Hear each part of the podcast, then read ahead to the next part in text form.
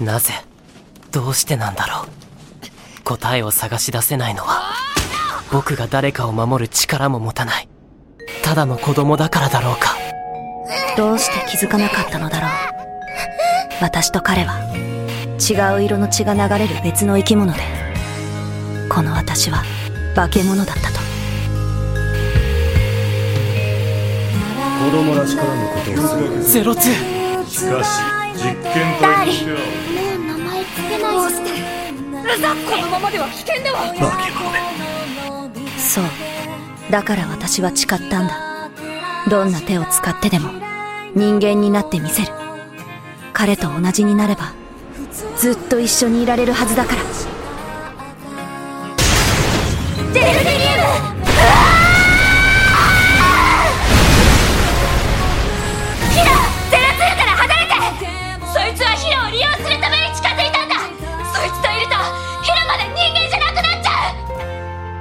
そうだよ。だって僕は。絵本の。君があの時の絵本の女の子だったんだね。